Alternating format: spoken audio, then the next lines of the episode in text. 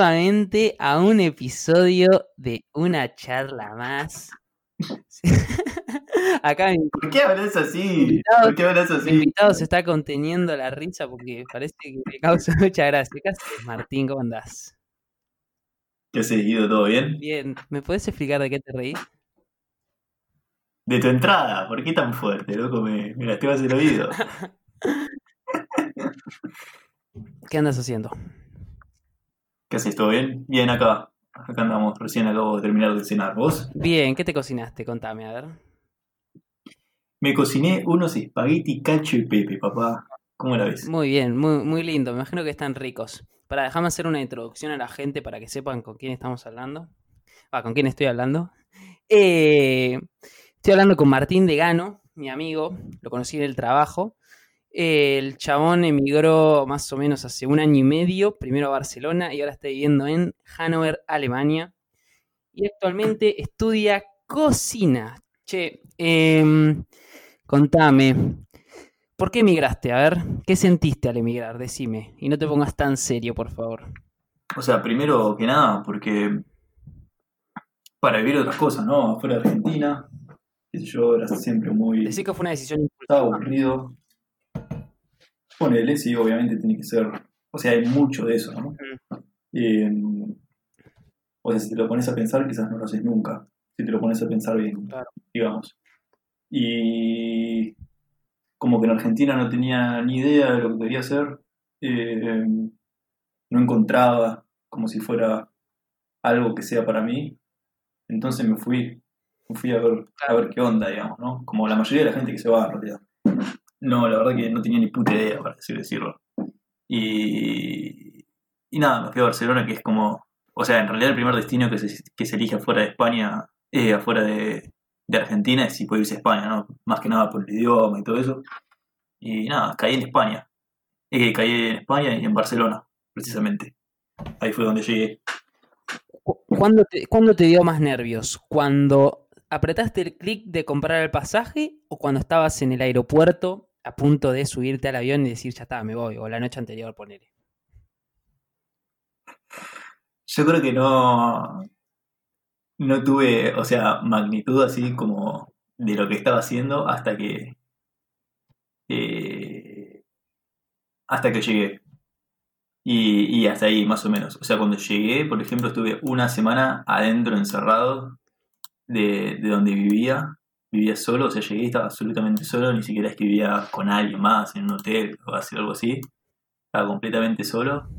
Y, y ahí medio que caí. Pero. Pero sí. Ah, el. Igual un paso muy importante siempre es comprar el pasaje. Porque también lo estás comprando sin vuelta, viste, qué sé yo, y de ahí no. Como que ya te estás obligando a vos mismo a, a agarrar el pasaje, ¿no? De alguna, de alguna manera y no. Y no lo podés dejar ahí. Entonces, ahí sabes, ahí como que te estás obligando a vos mismo de que te tenés que ir, ponele. O sea, es como que ahí ya diste el paso más importante, quizás. Cuando compras el pasaje. Pero vos me decís, Todo lo demás vos me decís que solo. entraste, o sea, caíste recién solo cuando llegaste allá. O sea, antes no tenías. Decís, no, bueno, No tenía así, no, no, no, no tenía la magnitud y creo que todavía nunca la tuve en realidad, o sea, que nunca me lo paré a pensar tampoco. De, de que estaba tipo cambiando literalmente de país, mudándome así, así como si nada. Sí, eh, eh, es una es, es difícil, eh, es muy difícil como de dimensionar hasta que lo haces. Eh, ¿volverías a la Argentina o no? Eh, ¿A qué te referís? ¿A de vacaciones o a vivir? A vivir, o sea, ¿te arrepentís de la decisión o estás contento de decir fue lo mejor que hice en mi vida? No, arrepentirme no me arrepiento ni ahí, pero eh, sí me gustaría volver en algún momento. Pero sé que me falta mucho.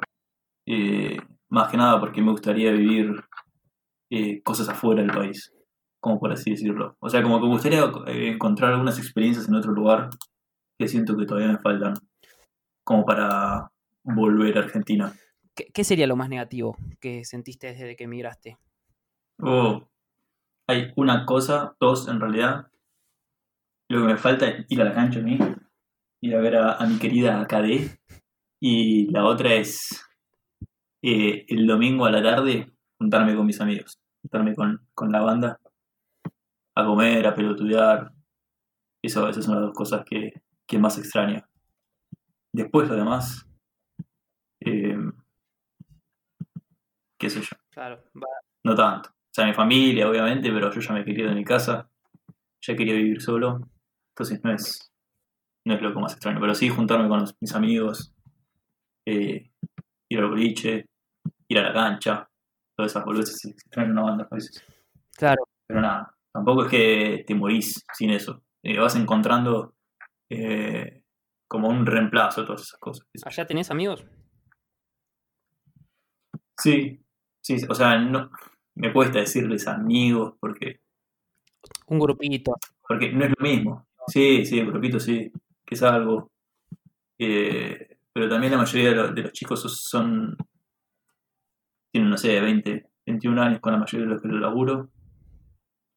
Y es- se siente a veces esa, esa diferencia de edad. Eh, pero sí, después me llevo bien con, con ellos, salimos, todos jodemos en el laburo. Pero nada, ¿Alguna vez te sentiste solo allá? De decir, no, quiero volverme. O algo así. no, así tan fuerte no. Hmm. O sea, ni, ni menos fuerte tampoco. Me gusta estar solo a mí, ¿eh? Lo disfruto mucho mi tiempo solo. Disfruto mucho el tiempo con mis amigos, pero también disfruto mucho el tiempo solo. Claro. Y, y con vos, por ejemplo, hablo todos los días. Eh, así como con también mis otros amigos, sigo hablando de alguna manera todos los días. Así que, eh, o sea, por más que no sea ni cerca de estar lo mismo, eh, de estar eh, eh, cara a cara, de alguna manera se puede llegar a reemplazar. Pero sí, o sea, no, nunca me sentí solo. me quiero volver. Pero no sé, por suerte tuve un buen grupo de argentinos también en Barcelona, que los conocí, gente recontra macanuda, y ahí se, como que, como que tuve un poquito más de Argentina, que los vi en enero, qué sé yo, pero sí me costó irme, por ejemplo, de Barcelona cuando fui de vacaciones ahora en enero y tuve que volver a Alemania después, Claro, eso jodido. eh, y ahí medio que me quería matar cuando volví, pero después nada, es volverse a acostumbrar y nada más. Claro. Y, y ahora con toda esta situación del coronavirus, no. No te. O sea, digo, porque acá, allá fue totalmente diferente lo que se vivió que acá. Porque Sí. allá tuvo, era- había mucho más flexibilidad y acá estaba todo, hasta el día de hoy sí, seguimos en cuarentena. Creo que habré visto a dos amigos en los últimos tres meses y sería como, no, no la misma situación que, que vos, pero parecida. No, no, no te pusiste eh, a pensar, uh, ¿qué será allá? O, o qué distinto que es esto, o cómo, o cómo lo viviste la, la cuarentena o el coronavirus, la, la- la situación. Y para serte sincero, la verdad es que casi que no lo viví. O sea, mi, mi trabajo siempre estuvo abierto, eh, siguió abierto, por más que no, o sea, en mi cocina como que no había clientes porque estaba, de alguna manera, ser, estaba prohibido que tener eh, clientes que vayan a comer. Nosotros eh, como que no nos dijeron, bueno, se pueden quedar en su casa. Nosotros teníamos que irse- seguir yendo a laburar, eh, hacer cualquier cosa, ¿eh?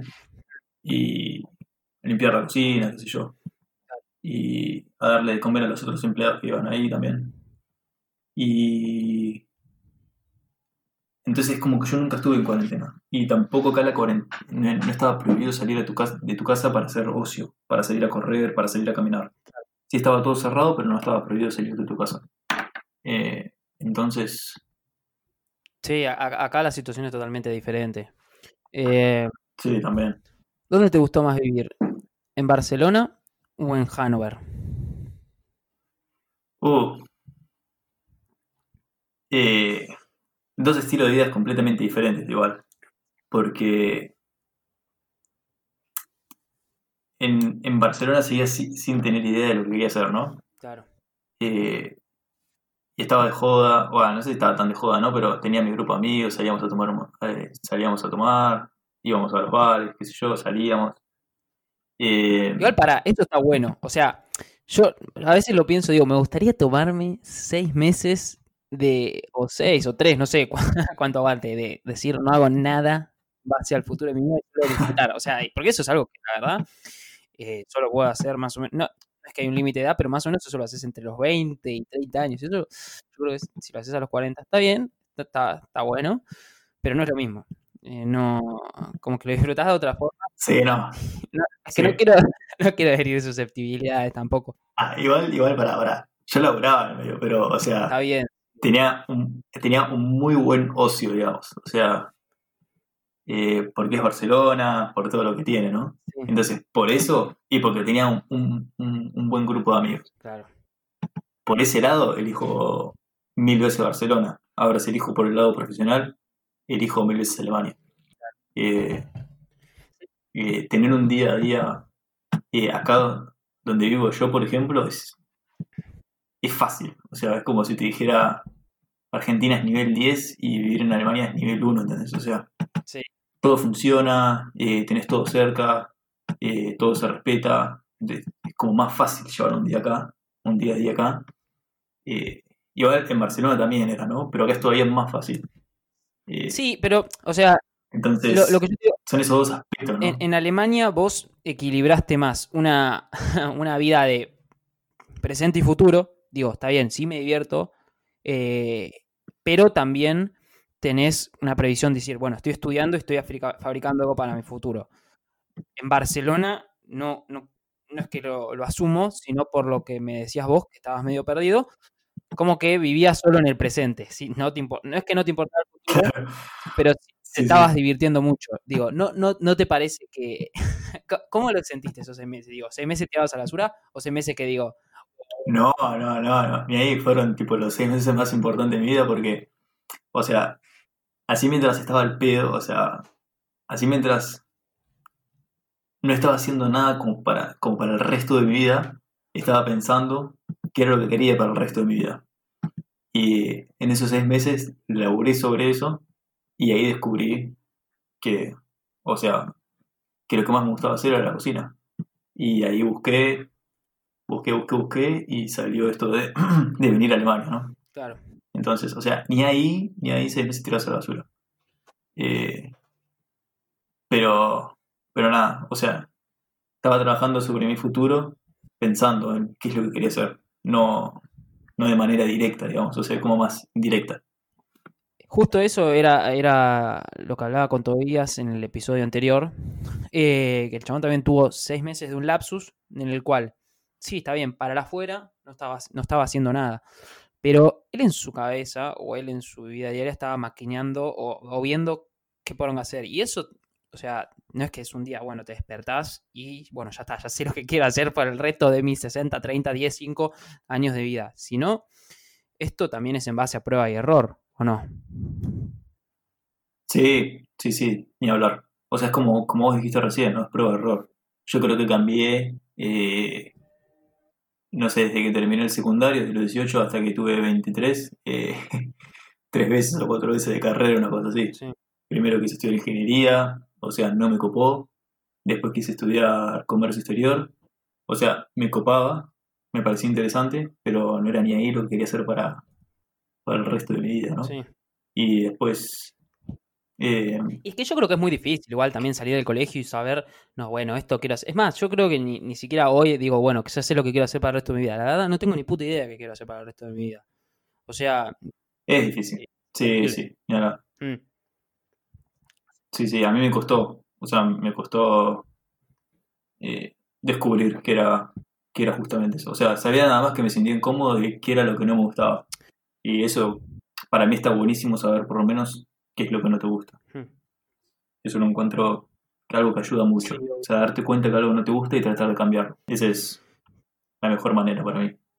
Yo me acuerdo dos cosas que me dijiste vos, una charla que, que dos, dos charlas diferentes, no sé, hablamos mucho por WhatsApp.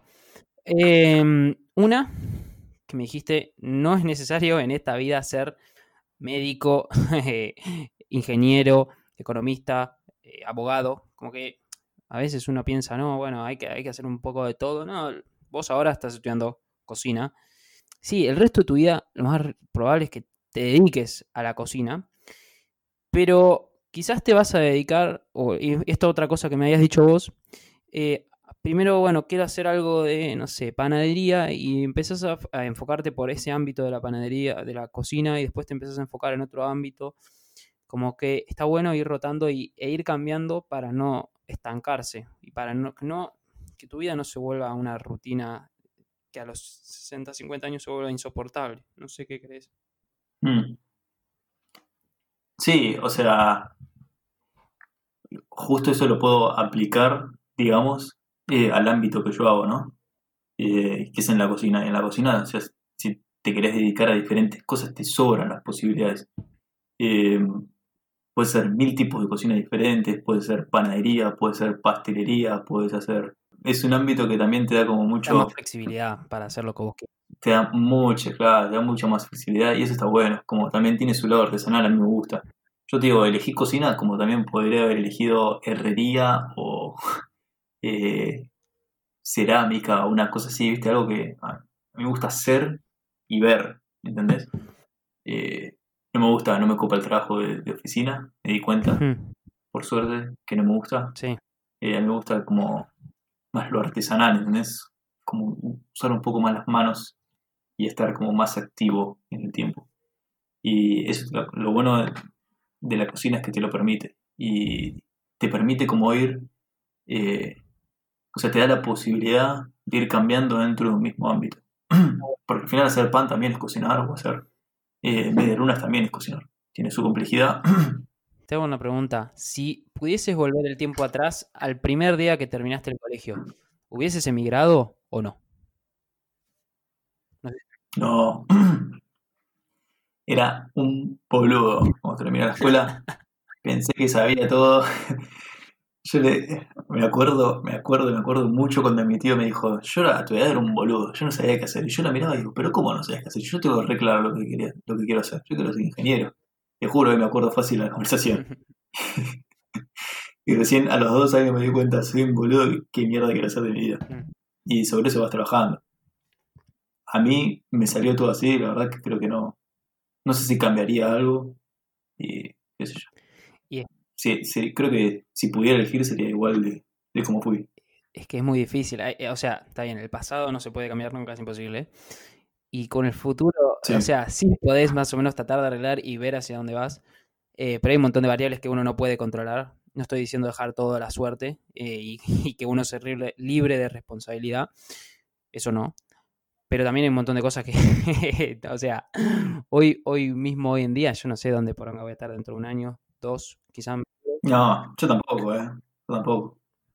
Y, y pero lo que, lo que sí digo es que todo sirve para aprender. Todo, todo en la vida. Yo, también- Sí, ni hablar. yo cuando dejé la facultad también estaba en pelotas. No sabía qué hacer. Estaba peleado con mi familia. Me habían echado del laburo. ¿Qué estudiabas antes, Guido? No sé, boludo. Derecho. ¿No te conté nunca? No, no sabía. Pensé que había sido siempre por la rama de la economía. No, amigo. Ojalá que, ojalá hubiese, y me recibía antes. Ay, te... Estaba contradiciéndose Sí, sí.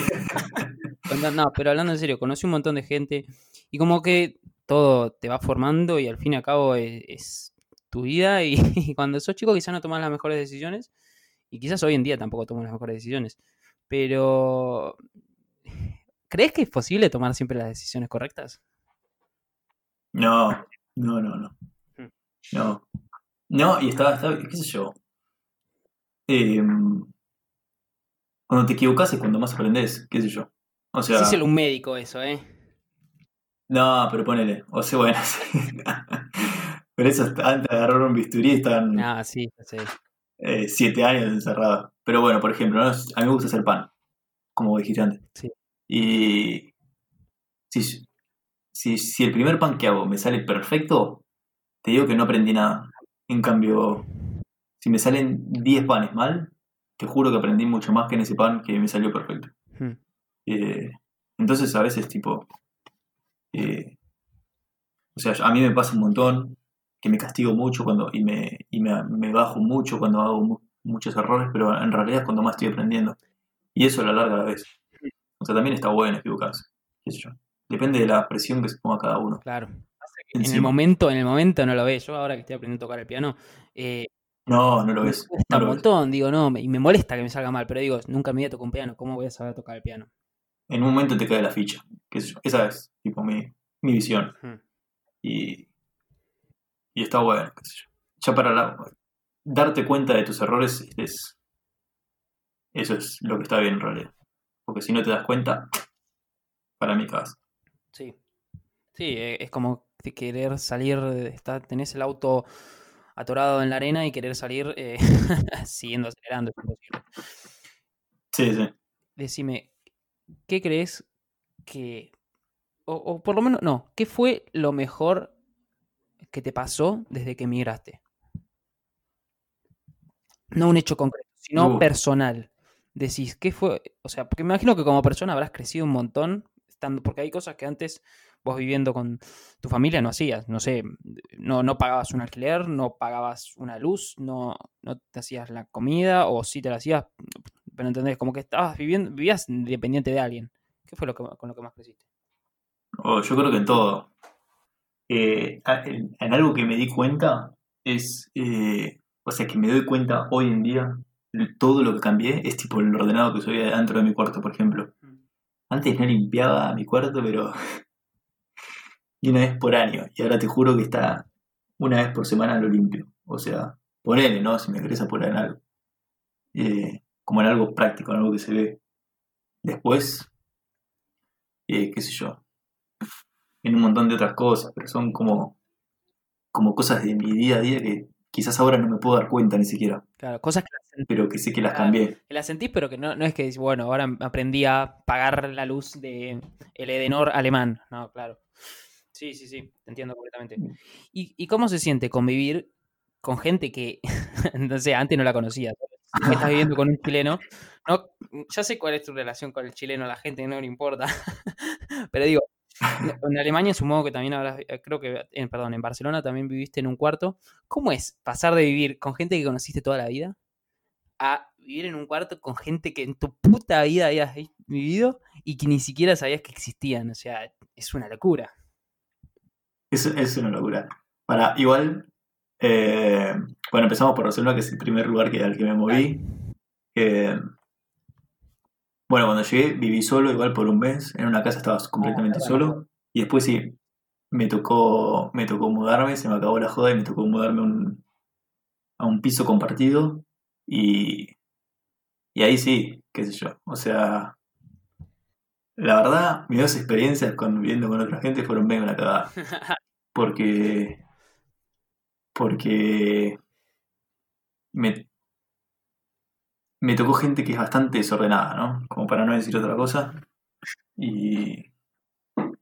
Y es medio una cagada eso. Y bueno, y. Pero nada.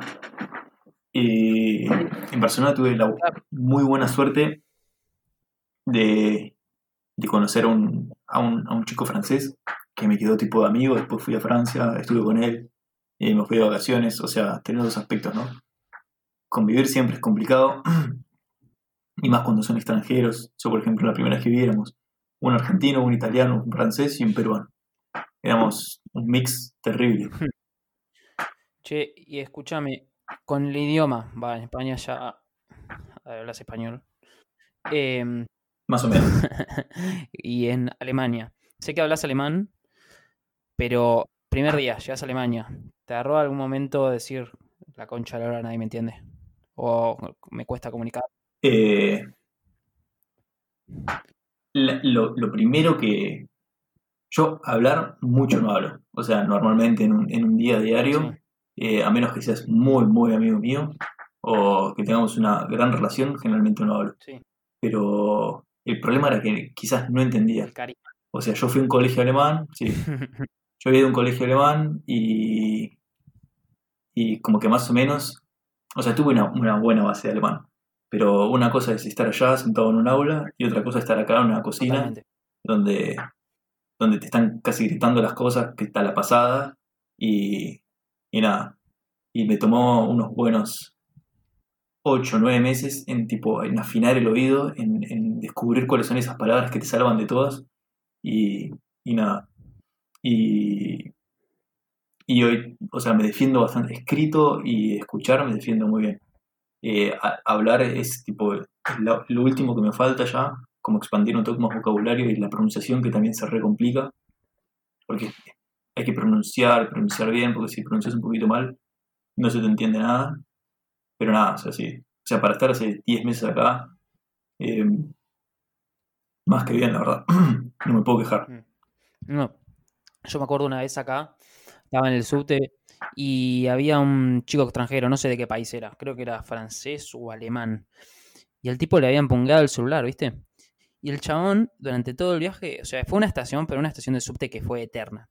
El tipo estaba durante todo el viaje, my phone, my phone, y se palpeaba, viste, los bolsillos. Se palpeaba los bolsillos y nadie lo entendía. empezaba a tocar a la gente y la gente ya se empezaba a calentar porque, como al querer tocarlo, porque el chabón pensaba que otro le había robado el celular, Sí. eh, la gente ya estaba diciendo, este me está tocando, no sé qué.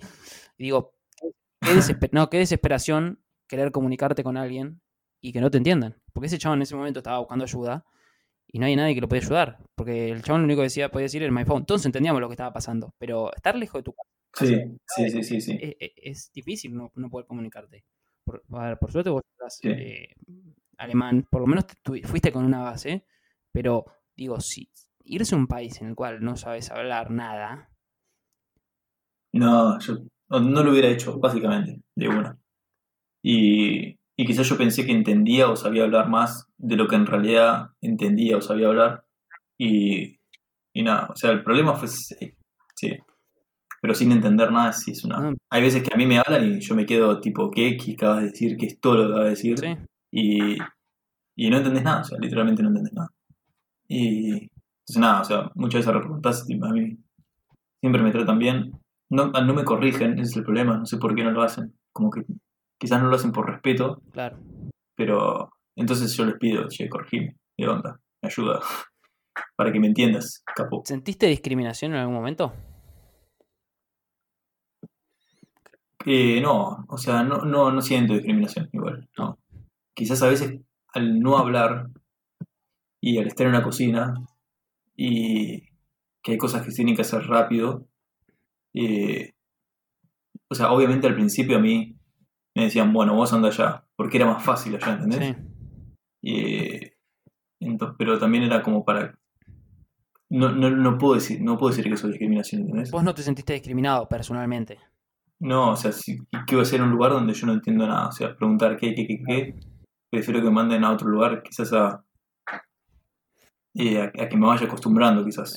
¿Se entiende? Sí, sí, sí, sí. O sea, pero no, no, no, no lo haga yo como discriminación, qué sé yo. O sea, es algo que puede pasar tranquilamente. O sea, así como también digo esto, digo, en, en Barcelona, en el, en el laburo que encontré, eh, justamente por, por ser argentino, me, pero me abrieron las puertas de par en par. O sea, Claro. o hay que decirlo todo, ¿no? Eh, y me trataron re bien en Barcelona. Eh, pero qué sé yo. Sí. O sea, Bueno, siempre vas a ser sí. extranjero y siempre te van a mirar de alguna, de alguna manera. alguna, Sí, obvio. No, creo no. yo.